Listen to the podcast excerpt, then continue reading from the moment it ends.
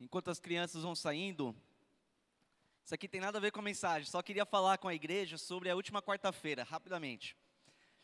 Nós conversamos e é, montamos um plano para tentar fazer algo um pouco diferente nas quarta-feiras. Então pensamos em fazer um novo formato. Para quem estava aqui na quarta, sabe que esse novo formato é basicamente pequenos grupos, mas dentro da igreja. E é engraçado porque quando estávamos falando sobre isso, a gente falou, vamos, vamos fazer um grupo só. E a gente encontra na entrada lá, a gente tem o café.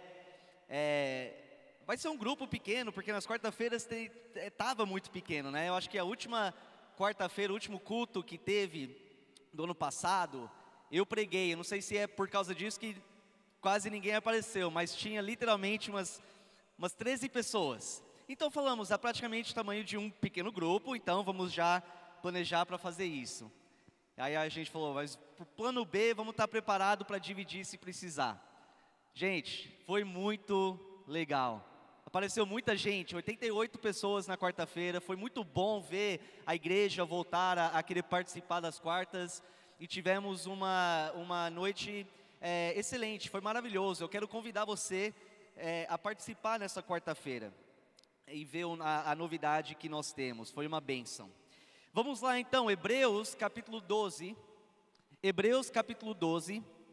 Eu quero começar lendo versículos 1 a 3. Hebreus capítulo 12, de versículos 1 a 3.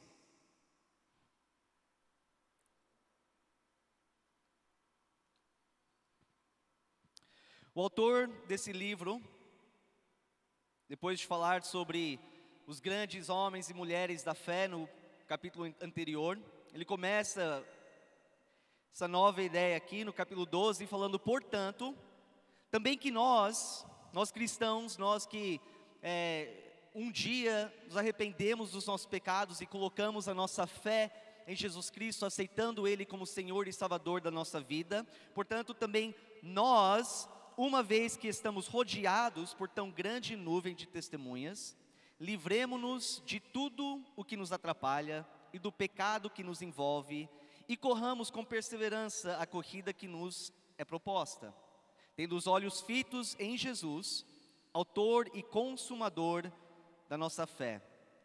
Ele, pela alegria que lhe fora pro, proposta, suportou a cruz, desprezando a vergonha, e assentou-se à direita do trono de Deus. Pensem bem naquele que suportou tal oposição dos pecadores contra si mesmo, para que vocês não se cansem nem desanimem. Amém? Esses dias atrás eu estava na cidade fazendo umas coisas lá e eu resolvi voltar para casa, então entrei no carro e eu comecei a, a, voltar e cheguei próximo de um semáforo e percebi que ficou vermelho. Eu parei o carro, logo em seguida um rapaz começou a atravessar a rua, ele parou bem na frente do meu carro. Em uma mão ele estava segurando umas três ou quatro bolas, a outra mão o monociclo, monociclo, né? Monociclo. Aí ele começou a montar, a subir em cima do monociclo. E ele começou a pedalar um pouco para frente, um pouquinho para trás, bem rápido. Não sei se você já viu esse rapaz, aqui, aqui na cidade. Para manter o equilíbrio. E no mesmo tempo, eu já achei impressionante. No mesmo tempo, ele começa a fazer um ato de malaba, é, malabarismo, jogando as três, quatro bolas. E eu lá, admirando esse rapaz. Durante um minuto, um minuto e meio, ele faz esse ato de malabarismo enquanto ele mantém o equilíbrio por cima de um só pneu. Aí ele desceu rapidinho, percebendo que ia ficar verde, e ele entra, né, vai entrando entre os carros para ver quem queria ajudar ele com umas moedas ou um dinheiro. Aí, claro que eu ajudei ele, porque eu achei muito legal. Aí eu continuei indo para casa. E no meio do caminho eu estava pensando sobre aquilo. E eu falei, cara, é, às vezes eu me sinto como esse rapaz, figurativamente, eu não consigo fazer nada daquilo que ele fez. Mas às vezes eu sinto que, com, que eu estou meio que tentando fazer um ato de malabarismo, com todas as coisas que está acontecendo na minha vida, ao meu redor, com a minha família, com o ministério. Às vezes eu sinto que eu estou tentando equilibrar todas essas coisas e eu manter equilibrado sem desanimar e sem cair. E eu não sei se você também já sentiu assim. Talvez hoje à noite você sente assim. Talvez hoje você sente que está simplesmente tentando meio que é, equilibrar todas as coisas na sua vida e manter em pé, e manter firme e forte. Porque realmente tem muitas coisas acontecendo. Muitas coisas acontecendo hoje em dia que nós jamais estávamos esperando. Todos nós temos as nossas obrigações, é, todos nós temos as nossas responsabilidades, necessidades que precisam ser atendidos todos os dias. Família, trabalho, escola, atividades, ministério, afazeres, e eu sei que a lista, talvez para uns é muito maior do que outros, mas a lista é grande. E com tudo que, que, que, nós fazemos e lidamos, surgem muitas vezes problemas e dificuldades e preocupações. E preocupações. Não preciso convencer você disso. Surgem muitas coisas que eh, nos deixa muitas vezes mal, frustrado, ansioso, confuso, com raiva, vontade de matar alguém. Muitos sentimentos que nos deixa mal, que mexe com as nossas emoções, os nossos sentimentos. Além disso, nós também estamos constantemente bombardeados. Talvez hoje, mais do que nunca na história da humanidade, bombardeado com uma torrente de notícias e informações. Isso pode ser através de conversas pessoais com amigos ou colegas, através da televisão, através das redes sociais, do rádio. E muitas dessas notícias são negativos, são ruins e nos deixa preocupado, ansioso, confuso, incertos do que vai acontecer. Muitas vezes isso pesa em nossas mentes e em nossos corações. E não podemos esquecer do pecado que nos envolve, ou pelo menos tenta nos envolver constantemente.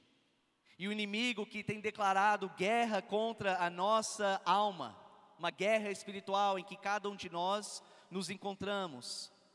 Tudo isso nós estamos lidando diariamente.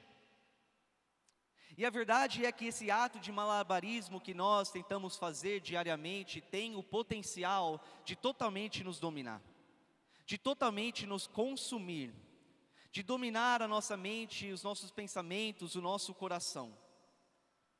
Pode nos distrair, nos distrair, muitas vezes nos atrapalhar nessa corrida cristã pelo qual nós vimos em Hebreus.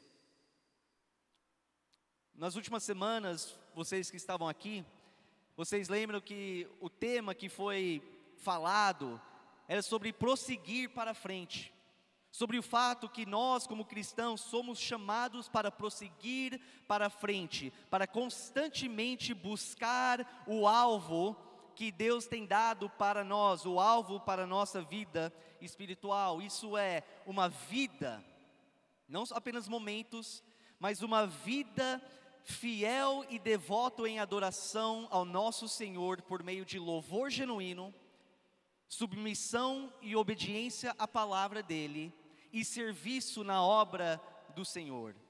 Em outras palavras, ser semelhante a Jesus Cristo. E tanto em Filipenses quanto em Hebreus, essa ideia é usado com uma analogia sobre um atleta que está no estado prestes para correr ou no meio de uma, uma corrida, rodeado por pessoas, talvez torcendo por ele ou contra, mas um atleta que está olhando para frente com o desejo de alcançar a linha de chegada para ganhar o prêmio que espera para ele.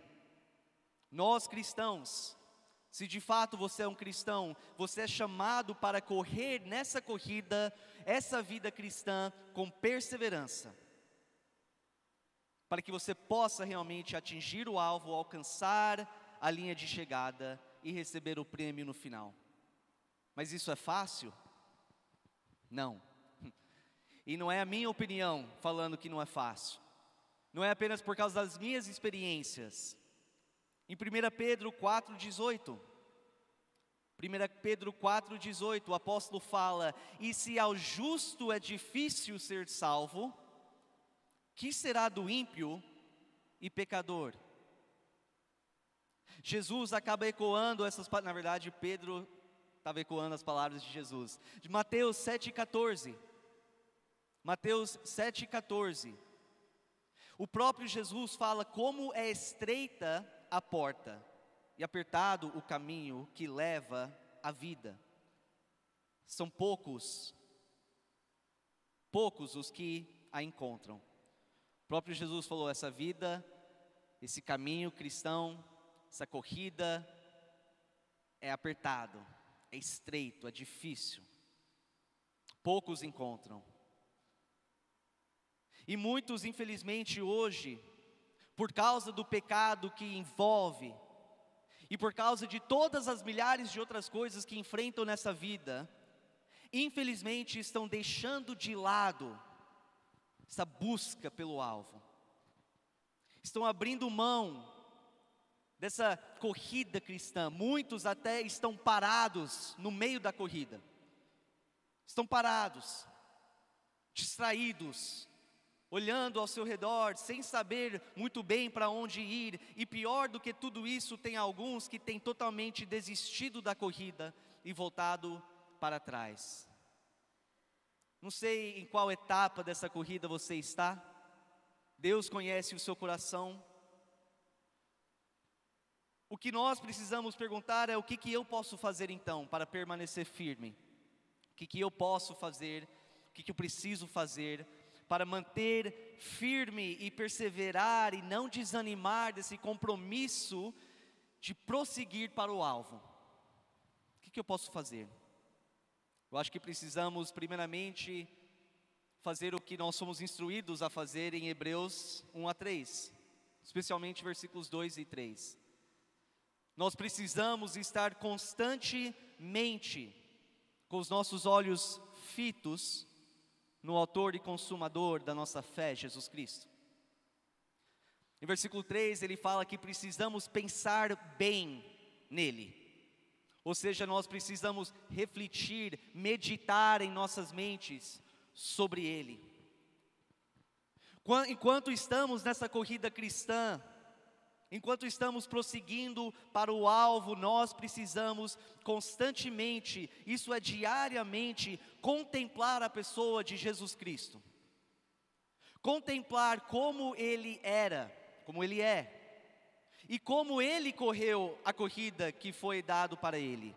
Como que ele viveu a vida, como que ele cumpriu essa missão que foi dado para ele, para que nós possamos imitá-lo para que nós possamos também finalizar a nossa corrida como Ele finalizou a dele. E quando nós fazemos isso, nós enxergamos uma característica que ajudou o nosso Senhor é perseverar até o final, cumprir o papel que foi dado para ele, mesmo enfrentando muita oposição e dificuldade. É uma característica que não é falado muito, mas para mim destaca e sempre tem destacado bastante. Isso é determinação. Determinação. Parece tão simples, mas nós precisamos entender que é algo fundamental para as nossas vidas todos os dias. A palavra determinação significa persistência para, que, para conseguir o que se deseja persistência para conseguir o que se deseja. Significa firmeza, uma firme decisão que se toma após reflexão, ou a palavra resolução. Como eu falei, é extremamente importante que nós entendemos o quanto nós precisamos nos capacitar com essa característica e sermos determinados. Então, o que eu quero fazer para o resto dessa mensagem é simplesmente fazer o que eu falei antes: contemplar o nosso Senhor, seguir um pouco o ministério dele, a vida dele, para ver como que ele correu, e enxergar a determinação que ele teve diariamente. E a minha oração antes disso é que, por meio do exemplo do nosso Salvador, possamos sair daqui inspirados, motivados, determinados para correr, para buscar e não desanimar. Olha comigo em Lucas capítulo 2.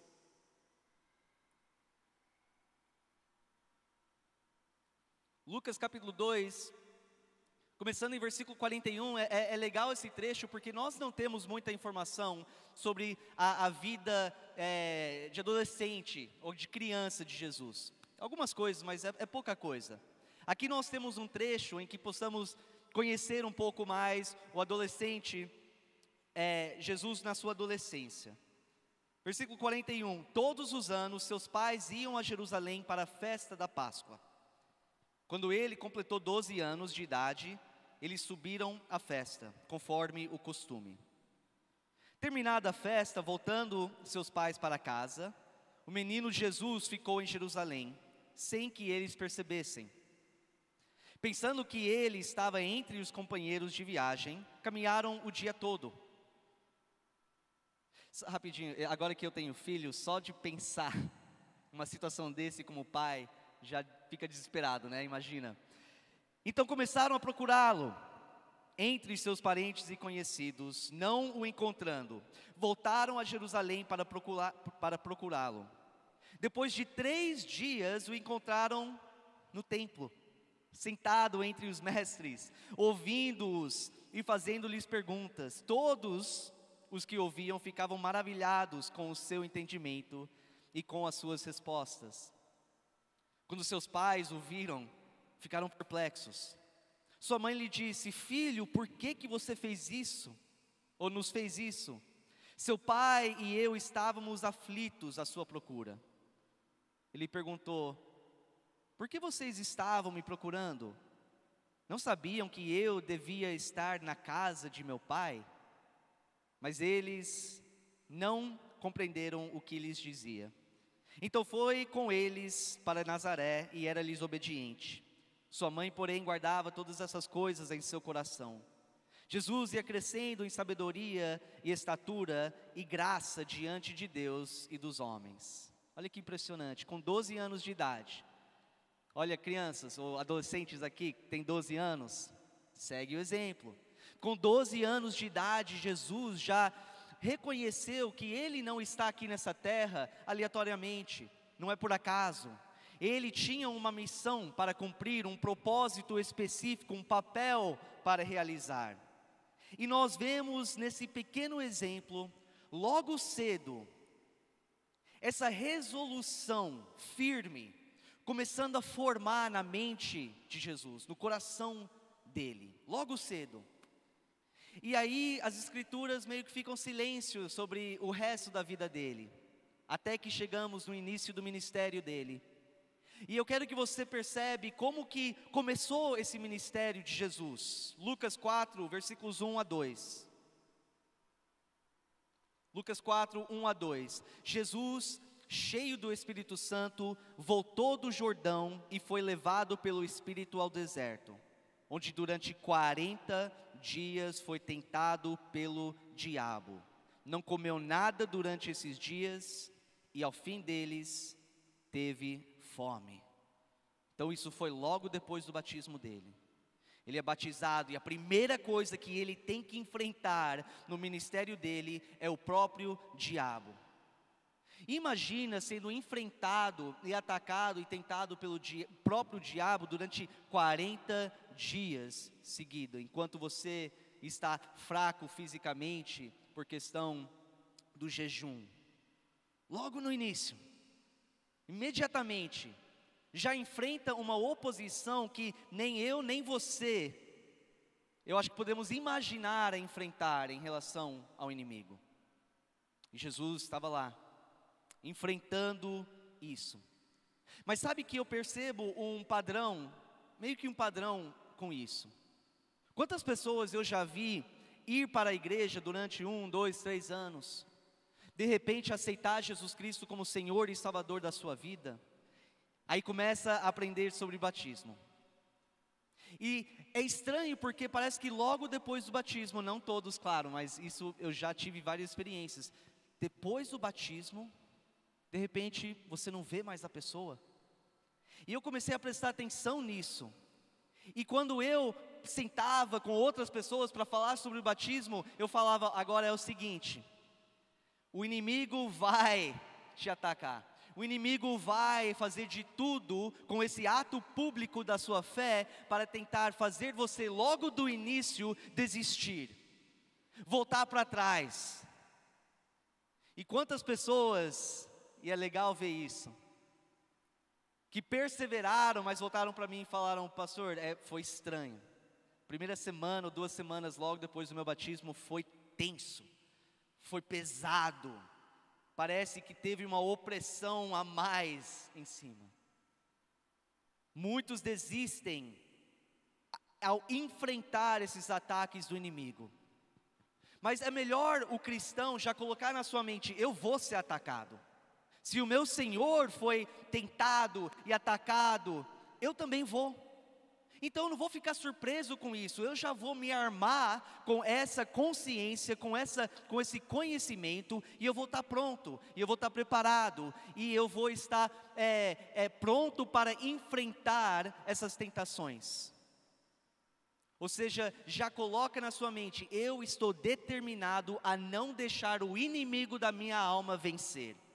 Eu estou determinado a lutar todos os dias nessa guerra espiritual, a não abrir mão das armas espirituais que eu tenho em minhas mãos. Eu estou determinado a lutar até a morte. Nós precisamos nos armar com essa determinação. Voltando para a vida de Cristo. Pouco tempo depois que ele sai do deserto, ele começa a viajar pela região pregando as boas novas, pregando é, para todos que devem se arrepender e voltar para Deus. E depois de um tempo fazendo isso, ele decide a voltar para a sua própria cidade. Ele volta para a sua cidade, onde ele foi criado. Num sábado, ele entra numa sinagoga, que era uma igreja dos judeus, a gente pode pensar dessa maneira. Provavelmente a sinagoga onde ele cresceu aprendendo das escrituras do Antigo Testamento. E ele se levanta no meio do culto que estava acontecendo e ele pega um trecho de uma profecia do Antigo Testamento falando sobre o Messias. E ele lê aquilo. E ele faz com que as pessoas que estavam ouvindo reconhecem, ele está falando que ele é o Messias. A profecia está falando que está sendo cumprido nele. E, e olha que acontece, a reação dessas pessoas. Lucas 4, 28 a 30. Lucas 4, 28 a 30. Todos os que estavam na sinagoga ficaram furiosos quando ouviram isso. Levantaram-se, expulsaram-no da cidade e o levaram até o topo da colina sobre a qual fora construída a cidade, a fim de atirá-lo precipício abaixo. Mas Jesus passou por entre eles e retirou-se. Você imagina essa situação? Você volta para a sua própria comunidade, sua própria cidade, pessoas que você conhece muito bem. Você entra na sinagoga, você quer ensinar e ajudar as pessoas a reconhecer o Messias finalmente chegou. E a resposta que você encontra não é apenas, dá licença, senta aí um pouquinho, vamos continuar com o nosso culto. Não é apenas, por favor, se retira daqui. Era, nós agora vamos matar você. Ele foi rejeitado durante seu ministério pela sua própria comunidade. E sabe que isso acontece hoje em dia. Talvez não tanto aqui, mas tem irmãos ao redor do mundo, missionários, que trabalham em países muçulmanos, que relatam a dificuldade que é pregar o Evangelho, a dificuldade que é as pessoas aceitar e declarar-se cristão. Porque ao fazer isso, eles são imediatamente rejeitados pela sua comunidade, muitas vezes ameaçado a morte. Então, tem irmãos e irmãs que estão enfrentando isso. E é impressionante como muitos falam: eu vou aceitar Jesus. E eu enfrento qualquer consequência. Eu vou correr a minha corrida com perseverança. E você? Talvez você enfrentou alguma crítica, um julgamento pela sua família que não é cristão. Talvez eles olham para você e pensam: ah, você é santinho agora, melhor do que a gente. Ah, você está tá se achando meio radical agora. Acontece. E muitos, por enfrentar esse tipo de rejeição ou crítica, acabam desistindo. Mas o que foi pior do que isso, eu creio, para Jesus, foi o que nós vemos em Marcos 3, 20 a 21. Marcos 3, 20 a 21. Então Jesus entrou numa casa e novamente reuniu-se ali uma multidão, de modo que ele e os seus discípulos não conseguiam nem comer. Quando seus familiares ouviram falar disso, saíram para trazê-lo à força, pois diziam: Ele está fora de si. Agora, sendo tratado como um louco pela própria família, é uma coisa ser rejeitado pela comunidade. É outra coisa totalmente ser rejeitado, ou pelo menos visto como totalmente louco, por querer fazer a vontade do Pai. Se coloca, talvez, ou tenta se colocar na situação de Cristo. Como que você reagiria? Marcos 3, 22 fala: E os mestres da lei que haviam descido de Jerusalém diziam: Ele está com Be é, Belzebu, pelo príncipe dos demônios, é que ele expulsa demônios.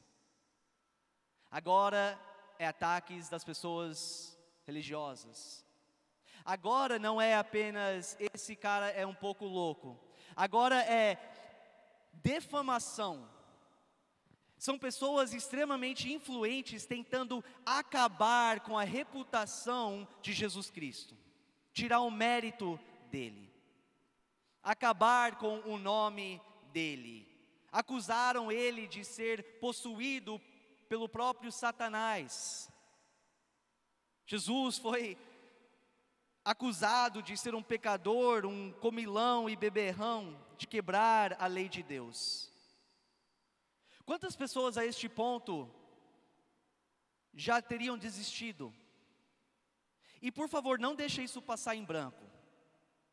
A, a, a, seriedade de passar por tudo isso. Porque eu sei que muitos de nós, se a gente receber um comentário negativo em talvez um post no, nas redes sociais, a gente fica louco. Só de saber que alguém, fulano, não gosta de mim, isso aí já mexe com a nossa cabeça. Imagina se você soubesse que tem pessoas, líderes na comunidade, totalmente estragando o seu nome, defamando você, caluniando você, mentindo sobre você, acusando você de fazer coisas que você não está fazendo. O que que isso faria com a sua mente? Talvez vocês sabem muito bem, tem passado por coisas assim. Você sabe como aquilo afeta o emocional de forma extremamente pesada. Jesus enfrentou tudo isso. E ele desistiu? Jamais. Ele estava totalmente determinado a continuar, a não deixar as coisas acontecendo ao seu redor, o impedir de alcançar o alvo. Ele foi acusado de ser um falso profeta. Essa parte aí, na verdade, eu consigo é, me identificar um pouco. Já fui acusado disso. Não da forma de Jesus, mas não é legal. Isaías 53, versículo 3, a profecia sobre Jesus, eu quero que você entenda o que este homem passou enquanto ele estava aqui. Foi desprezado e rejeitado pelos homens, um homem de dores, experimentando, é, experimentando é, no sofrimento, como alguém de quem os homens escondem o rosto, foi desprezado e nós não o tínhamos em estima. E talvez a este ponto, se a gente estivesse do lado de Jesus, a gente falaria: Jesus, vale a pena continuar? Sério, depois de tudo isso, depois de tudo que você tem enfrentado, vale a pena continuar com essa missão que você tem? E a resposta de Jesus, claro, seria: claro que vale a pena. Vale a pena enfrentar qualquer coisa nessa terra, qualquer oposição, qualquer dificuldade, qualquer é, dificuldade espiritual ou emocional. Claro que vale a pena suportar tudo isso para continuar a fazer a obra e a vontade do Pai. Porque Jesus sabia o que estava em jogo. Ele sabia muito bem quais seriam as consequências se ele tivesse desistido. E eu acho que muitos hoje dentro da igreja não pensam nas consequências. Pensam em desistir, pensam em parar, pensam em voltar para trás, pensam em dar um tempo, uma pausa na sua jornada cristã, sem pensar sobre as consequências que isso vai gerar, não somente na sua vida, mas na vida daqueles ao seu redor consequências eternas. Jesus sabia que ele, ainda depois de tudo isso, precisava chegar até Jerusalém para ele chegar até a cruz, para que ele pudesse trazer a redenção para o mundo. Lucas 9:51, esse versículo me marcou muitos anos atrás. Lucas 9:51. Isso é chegando no final do ministério dele aproximando-se o tempo em que seria elevado aos céus, Jesus partiu resolutamente em direção a Jerusalém. Por que que isso me marcou? Porque Jesus sabia exatamente o que esperava ele lá. Não estava lá é, para passear, sem saber muito bem o que ia acontecer com ele em Jerusalém. Não, ele sabia exatamente o que esperava ele naquela cidade. Ele sabia, ele sabia a vergonha, a humilhação, o sofrimento, a angústia que ele ia passar ao entrar em Jerusalém. Ele sabia o tamanho da dor que ele ia suportar ao chegar em Jerusalém por meio da cruz. E eu não falo apenas de dor física, mas eu creio que uma dor muito mais pesada e profunda, a dor espiritual, quando ele estava naquele momento pendurado. E mesmo assim, ele tomou a decisão e partiu resula, res, é, resolutamente, ou seja, com determinação, até Jerusalém. Então ele chega para Jerusalém, a gente está chegando aqui no final. Ele chega em Jerusalém. E talvez alguém poderia falar: é, mas é, é, a gente está falando sobre Deus, o Deus homem. É claro que ele conseguiu suportar essas coisas. Ele era Deus. Para mim, claro que um ser humano eu não ia conseguir, mas ele era Deus. Se você acha que o que tudo que ele passava, aquele momento não era é, tão grande coisa, presta atenção na postura dele a noite antes da crucificação no jardim de Getsemane. Lucas 22, 44. Lucas 22, 44. Estando angustiado, ele orou ainda mais intensamente e o seu suor era como gotas de sangue que caíam no chão. Algumas pessoas creiam que é simbólico aqui. O suor parecia gotas de sangue. Outros creiam que literalmente a pressão era tão grande,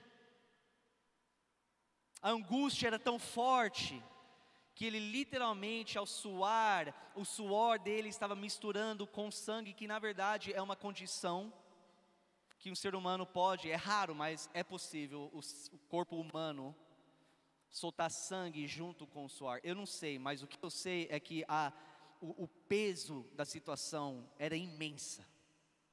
Então não era aquela coisa qualquer. Mas lembra que até esse ponto ele poderia ainda ter voltado para trás, falado: chega, é demais agora. Eu suportei muita coisa até aqui, mas isso aqui é, é demais. Mas ele estava determinado a continuar. Vocês conhecem a história, eu acho. Naquela noite ele é traído agora por uma pessoa que ele amou e que andou com ele durante três anos.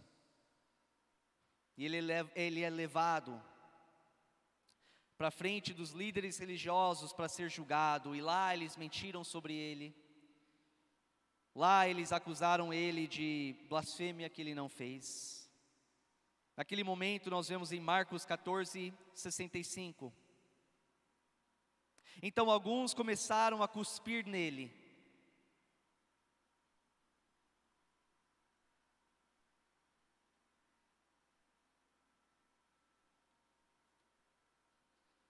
Venderam-lhe os é, vendaram-lhe os olhos e dando-lhes murros diziam: profetize. E os guardas os levaram, dando-lhes tapas. Isaías 50, versículo 6, uma profecia, uma profecia do Messias, como se fosse o Messias falando: Ofereci minhas costas àqueles que me batiam.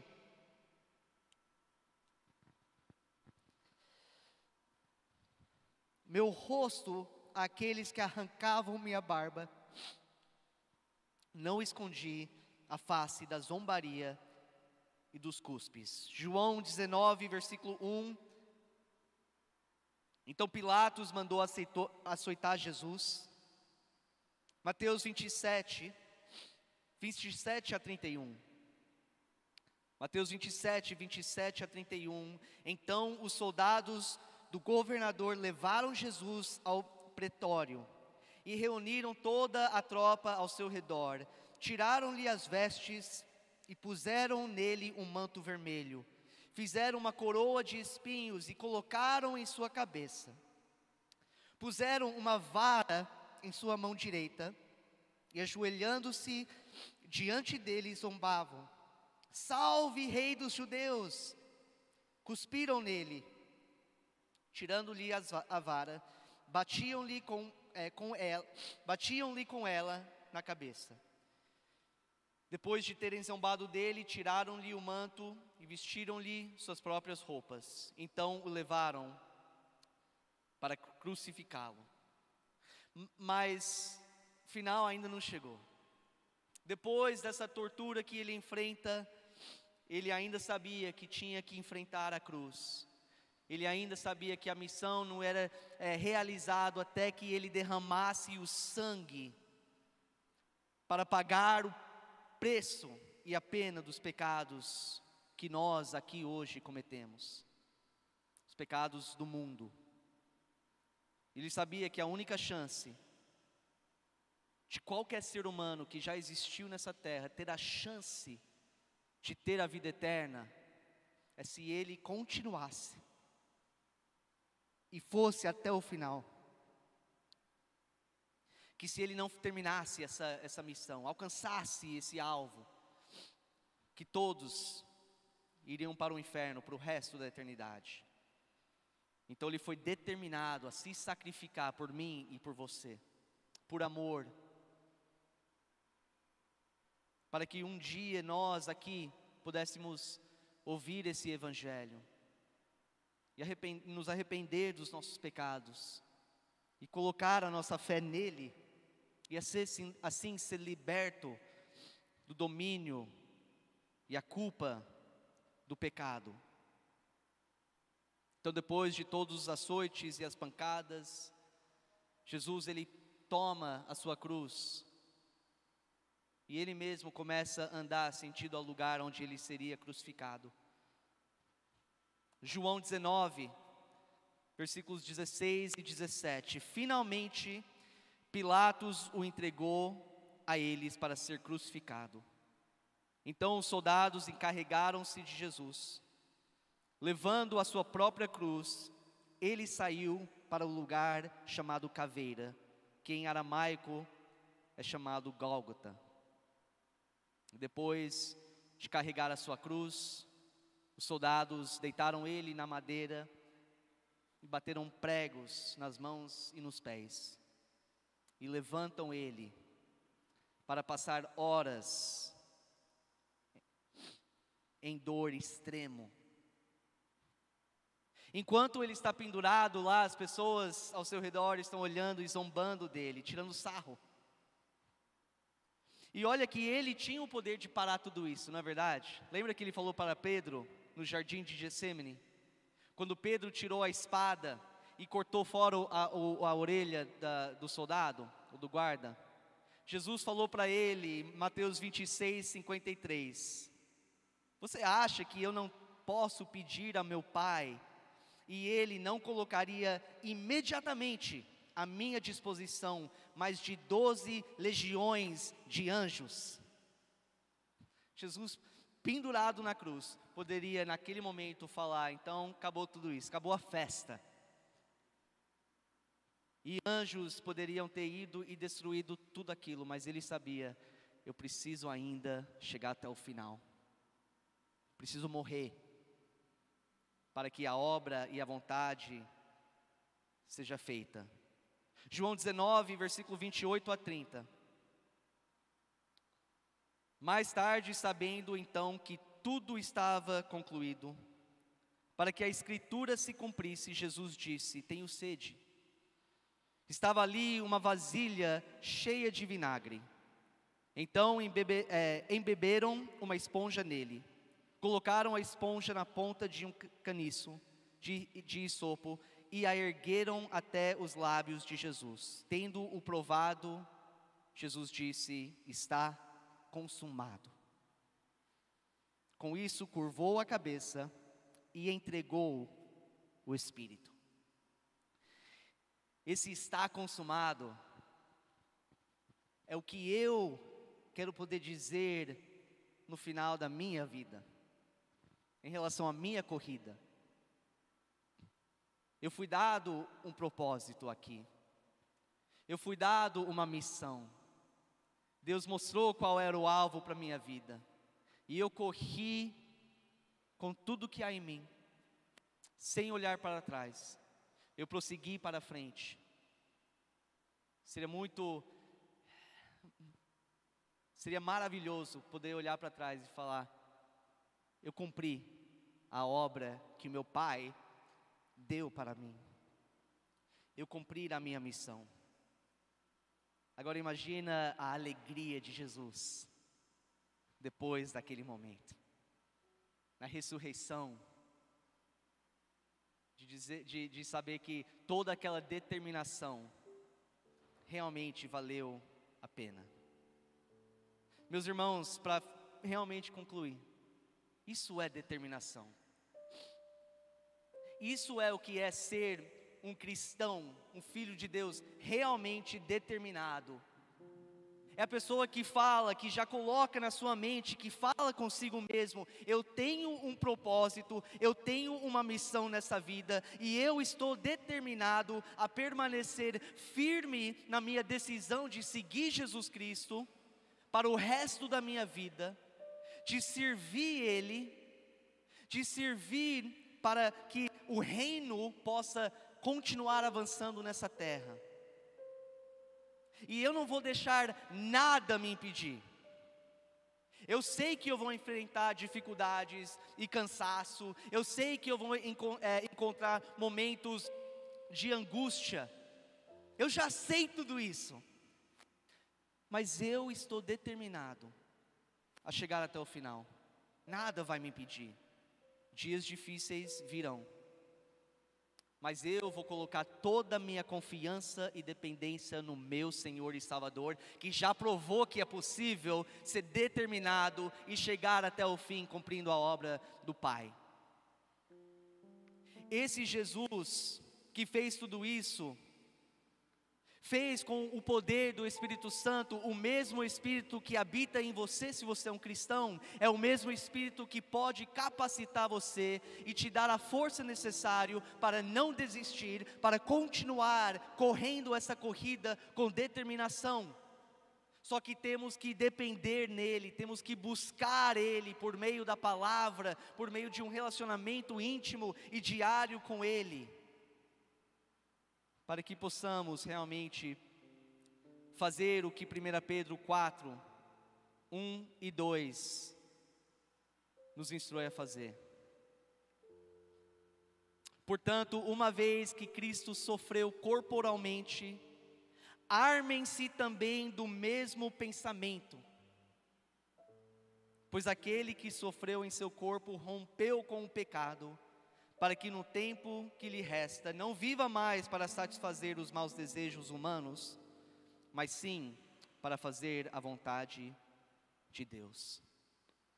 Que possamos sair daqui determinados, determinados a nos armar com a mesma mentalidade que nós vemos que o nosso Salvador teve. Ele foi determinado por amor a você então eu acho que nada é mais justo de você sair daqui falando, então eu vou ser totalmente determinado por amor a meu Salvador. Nós vamos ter uma canção neste momento. E na verdade é um momento que você pode adorar o Senhor, você pode cantar, você pode orar aonde você estiver. Você pode vir até aqui se ajoelhar, falar com o Pai. Tem homens de Deus, pastores, que estão disponíveis a orar com você. Mas se você ainda não conheceu esse Jesus pelo qual nós contemplamos hoje, sabe que é possível? Você pode conhecer Ele por meio da fé de forma verdadeira e pessoal. Basta você reconhecer tudo que Ele fez por você como vimos hoje, e aceitar aquilo. Dizer: Senhor, me perdoa dos meus pecados, tenha misericórdia de mim, entra na minha vida e me transforma, me dar uma nova vida, para que eu possa ser um filho de Deus e viver uma nova vida, correndo nessa nova corrida cristã para que eu possa chegar no final e receber o prêmio, a coroa da vida. Hoje você pode fazer isso. E faça enquanto ainda há tempo, porque o Senhor está aqui entre nós, ouvindo e pronto para salvar, para perdoar e para restaurar.